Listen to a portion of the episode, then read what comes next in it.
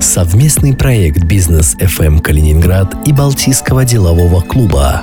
От первого лица представляет вице-президента «Автотор Холдинг» Дмитрия Чемакина.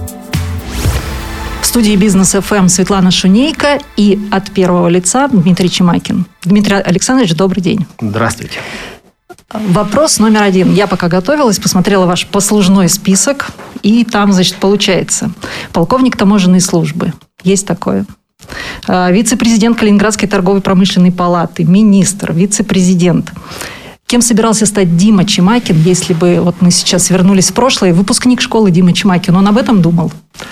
О, хороший вопрос. Э, знаете, наверное, мы не думали, кем мы хотели э, стать, ну, кроме каких-то детских фантазий, космонавт э, какой-то, да, там, пример родителей, строитель.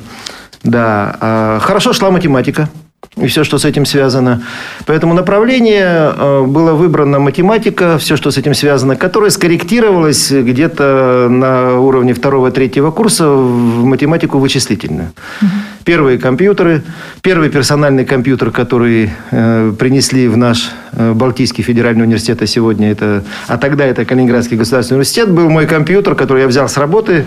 С четвертого курса я уже работал и на нем защищал свою дипломную работу, которая была не очень однозначно воспринято классическими математиками, но в целом э, это был очень интересный период, когда в жизнь входила вычислительная техника, первые компьютеры. И поэтому, наверное, в момент, когда я уже уходил из школы и начинал учиться, было понимание, что в любом случае это будет связано с вычислительными системами, с математикой.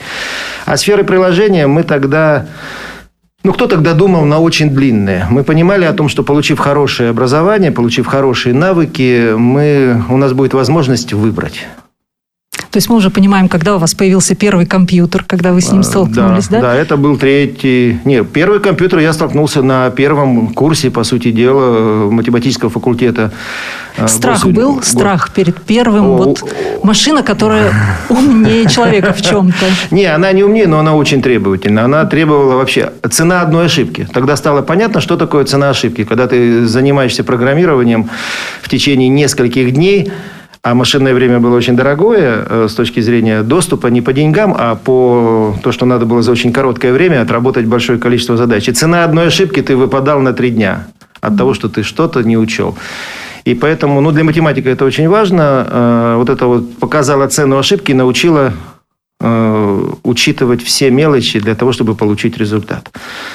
Поэтому... Первый компьютер и первые деньги появились параллельно или нет? А, Вообще раньше, помните свою первую раньше, зарплату? Раньше, раньше, раньше. Это было между восьмым и девятым классом, когда, приняв решение о том, что иду в девятый класс, можно было после восьмого пойти по э, линии э, профессиональных училищ, каких-то э, получения профессии. Ну, большинство детей принимало решение о том, что идут в девятый класс, и родители, естественно, на этом настаивали. А, между восьмым и девятым классом устроился на стройку. Была такая профессия, помощник э, геодезиста, таскать планки. Феодолит, нивелир и какие-то люди, тогда это э, просто люди, таскающие вот эти длинные палки, не дело инженера таскать такие вещи, которые ее ставят на какие-то позиции, нивелир, теодолит, замеры высот, расстояний. И вот это, и, собственно говоря, по итогам полутора месяцев работы я заработал 45 рублей, на которые купил велосипед.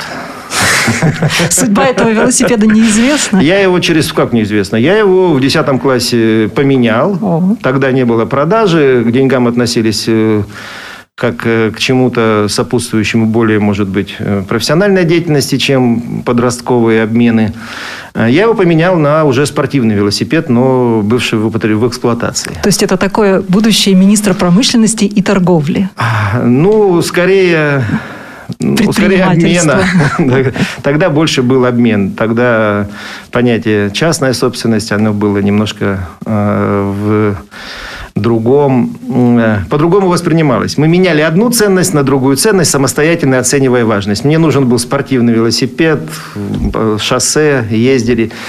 Я нашел, купил. А тот, кто у меня купил, ему и по росту, и по возрасту был то, что было у меня. Мы ударили по рукам, и на 5 рублей, которые у нас там были, мы еще и немножко...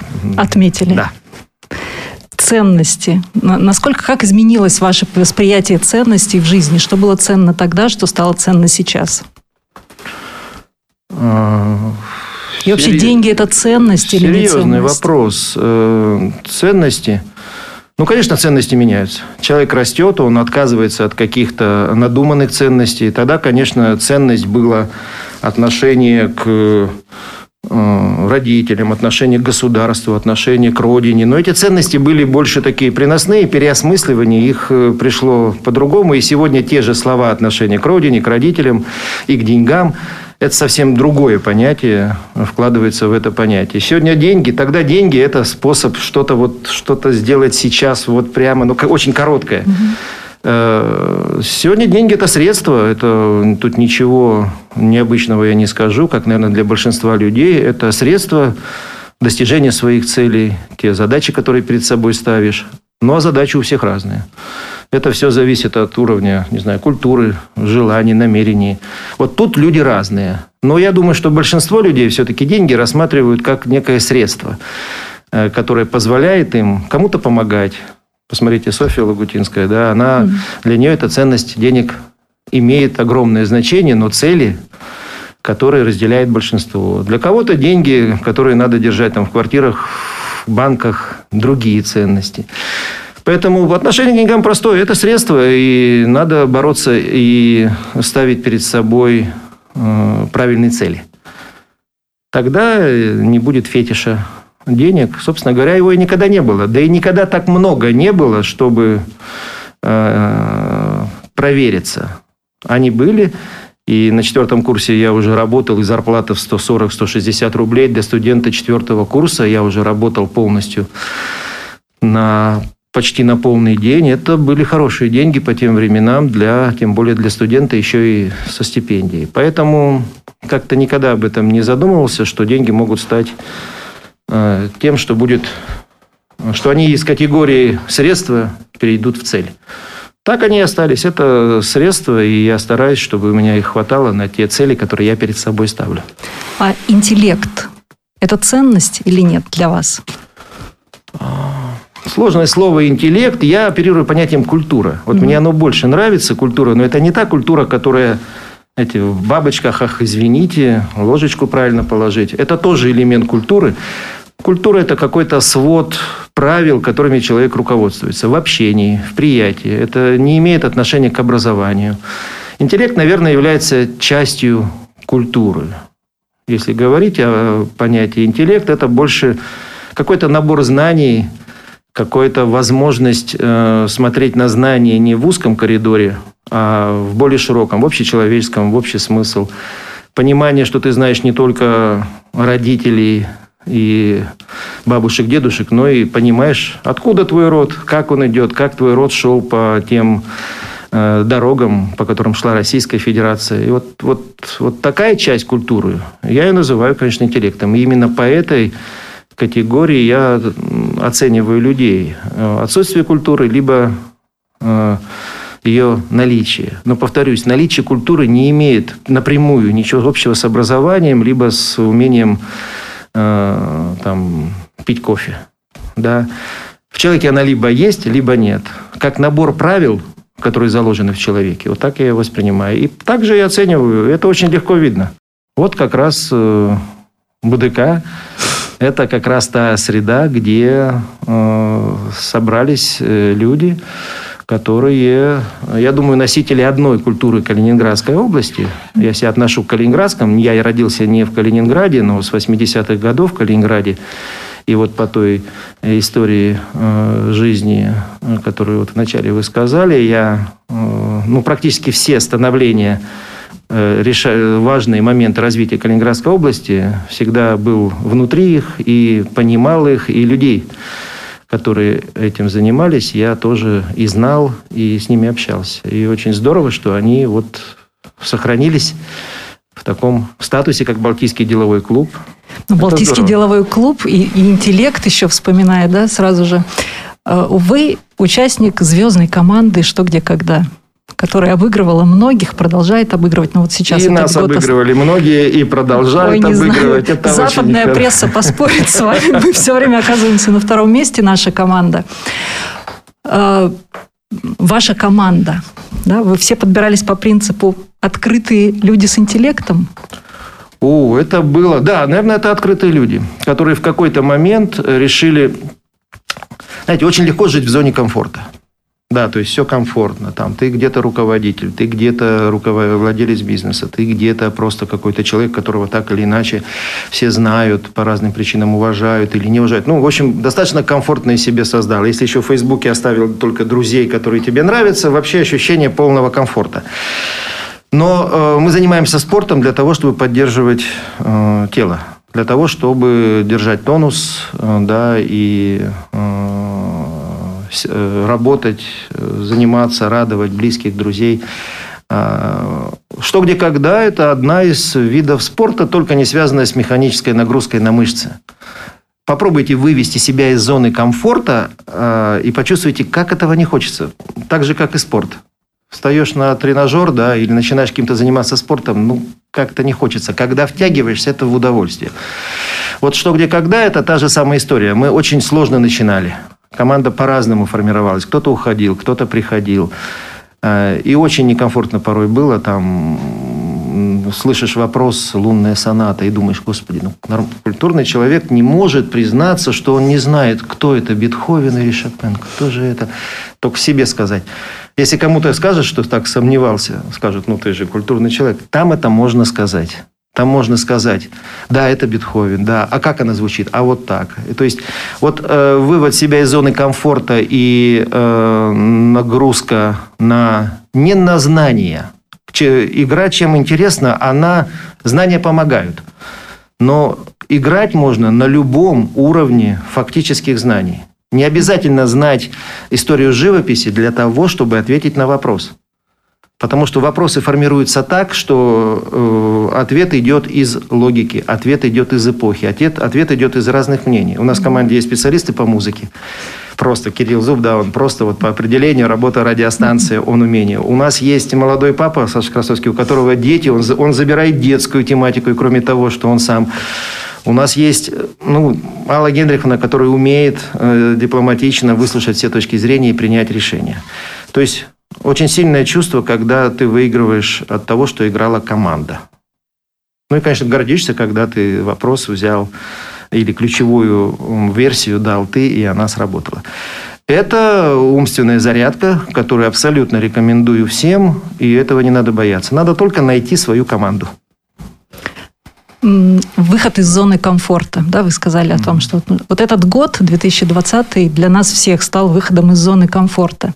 Вы для себя уже сформировали вот отношение к тому, что с нами сейчас со всеми происходит и с Калининградом, и со страной, и с миром. Отношение к пандемии у вас какое? Вы думаете об этом? Ну, безусловно, ничего хорошего в этом нет, да, ни в экономике, ни в человеческом плане. Мы видим, если кто-то не видит, обязательно посмотрите, чтобы не Ознакомьтесь с историей некоторых сложных ситуаций. Наши калининградцы их размещают в Фейсбуке, они их, о них пишут. Это очень нехорошие ситуации, которые, к сожалению, сейчас есть. То есть это не очень легкая ситуация для страны и для каждого человека. Поэтому не надо говорить о том, что а, это легкая ситуация, переболеем. Это, это неправильный подход. Это трагедия как для экономики, так и для э, людей, которые в этой экономике живут, и даже если они не болеют. Но в целом э, из любого ситуации можно сделать вывод. У меня я делаю вывод о том, что те технологии, о которых очень долго говорили, а я э, один из модулей, который веду в БФУ, это попросили в прошлом году прочитать, это электронное правительство. Мы с магистрами посмотрели практику Эстонии, Казахстана, э, Южной Кореи, Австралии, Соединенных Штатов, конечно, страны, которые на пути создания электронного правительства э, двигались достаточно последовательно и далеко продвинулись. И все приводили выводу, ну мы-то почему не можем? Ну все у нас то же самое, те же потребности, те же возможности, те же задачи. Это не настолько э, экономически сложная ситуация, которая еще и оправдывается. Почему мы-то этого не делаем?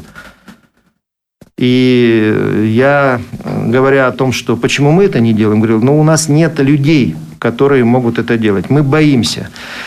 Посмотрите, прошло три месяца вот этой ситуации, и вдруг резко все стало возможно. То есть у нас возможно даже электронное голосование, у нас электронное образование, у нас взлетела онлайн-продажа, у нас все электронные сервисы, даже государственные. Те же самые люди, которые полгода назад говорили о том, что это сложно, это невозможно, сегодня говорят, что это возможно. И огромными шагами идем в эту сторону. Вывод только один. Не, молод... не мы молодцы, что начали двигаться. Это значит, полгода назад мы сами себе говорили, сами себя обманывали. Значит, те люди, которые занимались продвижением этой ситу... Э, электронного правительства, электронного оборота, документа оборота, электронные услуги, цифровые подписи, не оценивали ситуацию объективно. Все очень просто. Вне зависимости от пандемии эта ситуация была возможна. Пандемия очень хороший Э, толчок да, для того, чтобы это сделано. А это значит о том, что надо растить кадры, которые будут этим заниматься. Все такие программы начинались с подготовки кадров. Все э, примеры успешного развития были основаны на сформировании команды. Я думаю, это очень хороший посыл для власти, для того, чтобы э, не отвечать быстро. Нет, это невозможно. А, оказывается, возможно. Но есть и другая сторона. Мы увидели пределы Э, этих возможностей. Если раньше мы могли говорить о том, что будущее в онлайн-торговле, будущее в онлайн-образовании, сегодня мы совершенно четко понимаем, уже какая-то практика, полгода уже мы в этих условиях, о том, что невозможно онлайн-образование в полной мере. По той причине, что те задачи, которые мы сегодня, наша страна ставит перед учителем, это задачи более чем механические, а не человеческие. А для человеческих задач нужно человеческое общение. Мы увидели пределы этих возможностей, и вот в этом может быть опыт положительный. Какие-то элементы могут быть переведены, какие-то не переведены. Это уже не будет голословно, это уже подтвержденное. Поэтому сейчас вот в БФУ, например, у меня курс идет э, онлайн, потому что не онлайн ну, позволяет пока еще ситуация. Если будет все сложно, тоже уйдем в, онлайн, в, в офлайн, в онлайн. Но сегодня это э, курс, э, что называется, вживую. И это здорово. Поэтому надо извлекать опыт. Дали лимон, делаем лимонад в этом случае. Но самый важный опыт, оказывается, можно было. Поэтому сегодня на любой запрет, на любое ограничение например, государственных э, каких-то институтов, э, регламентов, это нельзя, это сложно, ну, ответ почему будет очень к месту. А почему? То же самое было невозможно, а стало возможным. Поэтому очень хорошую в этой части практику получили госорганы, и я этому очень рад, потому что во многом именно развитие электронных, электронных, электронной сферы государственных органов было Э, тормозом или препятствием на пути развития экономики. Это, кстати, не раз наши ведущие экономисты и говорили. Угу. Вот подтвердилось. Вы сейчас сказали госорганы, да, у вас есть опыт работы и в государственной власти, и экономика, бизнес, автотор, то, что у вас есть сейчас. Если сейчас я задам вам вопрос о том, как вы, какой выбор сделать, вы посоветуете человеку между госорганами и бизнесом? Куда пойти, куда направиться? Я бы не оставлял два пути. По той причине, что они, э, они неравнозначны, а такой выбор не стоит. Такой выбор не стоит, и ставить его не надо. Э, на мой взгляд, э, надо ставить задачу, кем ты хочешь быть, какие цели ты хочешь достичь. Э, работая и ну, во власти, работая и в бизнесе, я понимаю о том, что у человека должна быть компетенция, у человека должна быть специальность, у человека должны быть навыки, у человека должна быть та самая культура, о которой я говорю, которая включает в себя не только знание специальности, но умение коммуницировать, понимание принципов управления, государственного устройства, э, основ бизнеса. Но ничего это не гарантирует, что ты станешь хорошим предпринимателем и что ты станешь хорошим чиновником. Да? Э, ты станешь просто поставить перед собой задачу стать специалистом и идти в профессию. Государственная власть дает очень хорошие возможности для развития профессии. Но, с другой стороны, она затягивает, и в какой-то момент можно там, к 50-60 годам поднять глаза или даже к 30-40 и понять, я не развиваюсь, и надо уметь остановиться. И что далеко ходить, пример мой коллега и как министр промышленности, и как э, член БДК, товарищ Николай Власенко в какой-то момент такое решение принял. Объективно, и правильно. Поэтому я не разделяю власть и бизнес. И там, и там нужны профессионалы. И там, и там больше во власти не хватает профессионалов. Поэтому ставить задачу надо быть профессионалом, уметь работать в команде, собирать команду. И дальше исходить из тех задач, которые поставил ты сам себе в бизнесе, либо те задачи, которые ты принял, когда пришел во власть. Развивать область, развивать экономику, развивать туризм. Вот ну и раз... уметь вовремя остановиться и в бизнесе, чтобы не обанкротиться, и во власти, чтобы не, ну, не превратиться в какой-то механизм, который... В машину. В машину, да. Во-первых, это сразу теряется некая душа. В-третьих, очень тяжело смотреть на ситуацию, когда после выхода на какую-то пенсию люди очень хорошие государственные служащие, а, но востребованность хороших людей без профессии меньше, чем хороших людей с профессией. Поэтому моя рекомендация вот студентам, которым я с удовольствием общаюсь, идите в профессию. А находите себя во власти, значит во власти. В бизнесе, значит в бизнесе. Когда у вас будет профессия, компетенции, навыки, вы будете востребованы и там, и там. А если вы еще и обладаете характером, если у вас еще складывается так хорошо ситуация, Э, это всегда комбинация различных условий. Э, вы можете стать и э, бизнесменом в прямом виде, то есть владеть бизнесом, заниматься бизнесом, а не только работать в бизнесе. Вернемся к развитию области. Вы сказали о развитии Калининградской области, и тут опять выбор. Да? Кто-то говорит про хаб, это продвинет нашу область, кто-то говорит про офшоры, кто-то говорит про особую экономическую зону. Что вы думаете об этом? Ну, как говорил, я с 80-го года, и практически э, со всеми руководителями Калининградской области имел честь работать, э, в большинстве случаев напрямую. То есть э, видел разные подходы людей государственных, да, людей образованных, которые ставили те или иные задачи на свой период.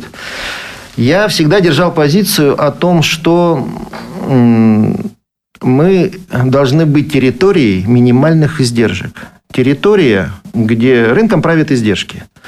Я экономист, и поэтому понимаю о том, что и финансирование, и э, потоки, и развитие экономики будет там, где будут минимальные издержки. Особые экономические зоны – это была не только особый экономический механизм, это была э, минимальные издержки. Они где-то были максимальные, где-то были минимальные, но в целом это привлекло сюда э, бизнес в 90-е, 2000-е годы. Поэтому Калининград должен быть территорией минимальных издержек, где любая издержка бизнеса, не связанная с прямыми затратами на производство, не связанная с выполнением каких-то требований, прямых требований по безопасности, должна быть обоснована. И если она не обоснована, то зачем она? Можно э, очень много регламентов, очень много правил, очень много требований, очень много механизмов. А, это не призыв к тому, что их не должно быть. Они должны быть минимальны. Тогда, когда мы будем более минимальны по издержкам, в том числе и транспортным, э, с нашими окружающими территориями, мы станем конкурентны в своем. Когда мы станем э, менее, э, менее затратными для экономики Российской Федерации, сюда пойдут российские инвестиции. Посмотрите, все успехи развития региона – это там, где минимизируются издержки. У нас было в свое время очень сильная транспортная составляющая в части автомобильного транспорта. Да, было особые, были отдельные постановления правительства, которые позволяли калининградским компаниям зарегистрированным работать на европейских, российских рынках. Здесь был всплеск. Э, здесь были особые экономические зоны. Сейчас ситуация с островом Октябрьский, который развивается, это в какой-то степени тоже территория, где компании, международные компании минимизировать свои издержки, даже если не прямые издержки, то финансовые и политические риски. Поэтому лозунг развития Калининграда – это территория минимальных издержек, где любая издержка, которая падает на стоимость продукции, на повышение риска, должна быть обоснована. Мы достаточно маленькая область, э, чтобы э, не просчитать, не иметь возможность просчитать все издержки. Давайте их просчитаем и скажем откровенно о том, что нам нужен э, более конкурентоспособный порт. Это очевидно, но давайте не говорить о том, что давайте увеличим производство, чтобы э, увеличить объемы э, перевалки через порт. Все должно работать одновременно. Да? У нас есть слабые конкурентные места только по той причине, что там меньше издержки. Мы специально смотрели Клайпецкий порт, мы специально смотрели порт, который работает в Прибалтике, в том числе в Польше. Издержки меньше. Вот разложив так по частям, мы придем к выводу о том, что у нас есть издержки, которые не должны быть на этой территории. Вот, собственно говоря, девиз, который э, я защищал. Кстати, БДК пять лет назад состоялась стратегическая сессия БДК, где все члены БДК предлагали еще тогда не будучи членом БДК, мы предлагали свои концепции развития области. Там были разные. И варяга на царствование, да, э, по-моему, Мусевич тогда защищал этот, э, этот проект, да, и передача в международное управление. Международное подразумевается не просто передача, а именно э, каких-то экономических механизмов, аутсорсинг некий в том числе и портовые. Тоже кто-то был сторонником этой теории. У меня была защита позиции территории минимальных издержек, связанных с государственным администрированием. Ну, в общем, это была достаточно сильная стратегическая сессия. Э, очень здорово было бы ее повторить. Но думаю, что это уже не судьба, потому что э, БДК э, стал более консервативен. Это правда. Тогда он был более такой, немножко более рьяный. И я критикуя, будучи вне БДК, э, да, о том, что, ну, консерватизм это очень хорошо, но мы ставим перед собой задачи не только отдыхать, но и развивать область.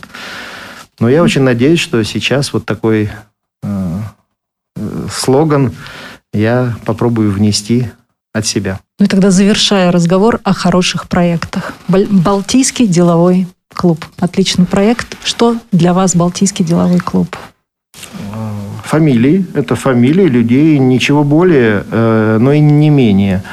Это фамилии, это люди, у которых есть, которые калининградцы, у которых есть фамилия, имя и отчество, которые собрались и э, создали Балтийский деловой клуб. Это уникальное образование, это не торгово-промышленная палата, либо союз предпринимателей, где Э, где участвует бизнес.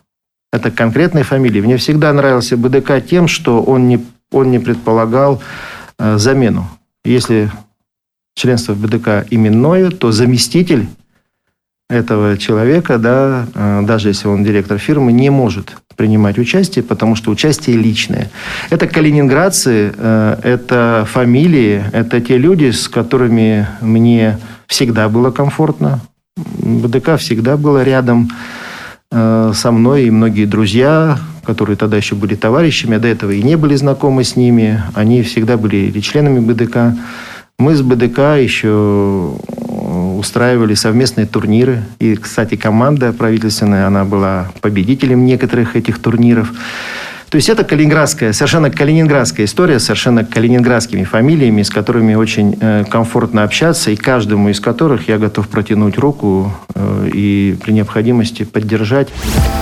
Дмитрий Чемакин, вице-президент «Автотор Холдинг», член Балтийского делового клуба. Интервью с Дмитрием Чемакиным слушайте в подкасте «Бизнес FM Калининград» на сайте bfm39.ru и в разделе «Подкасты» на сайте Клопс.